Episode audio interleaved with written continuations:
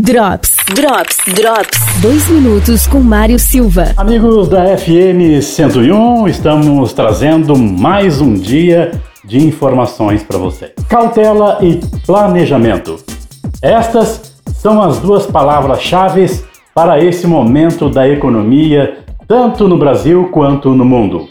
O economista Munir Sali traz mais dicas aos ouvintes da FM 101 de qual deve ser o nosso comportamento na economia doméstica. Para enfrentar a nova realidade imposta pela crise do coronavírus, as famílias também precisam ficar atentas aos seus gastos, promovendo sua economia doméstica.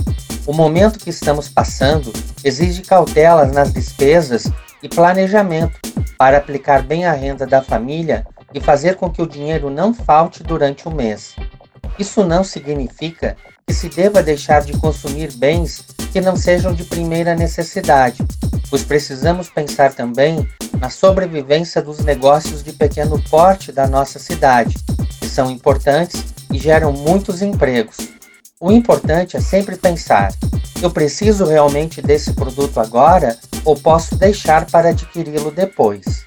Mais do que nunca, deve-se colocar na ponta do lápis todas as despesas fixas da casa, aquelas que você não pode cortar. Depois disso, o ideal é sempre economizar uma parte para imprevistos futuros e o restante você pode usar nas compras do dia a dia, sempre pesquisando preços e consumindo conscientemente.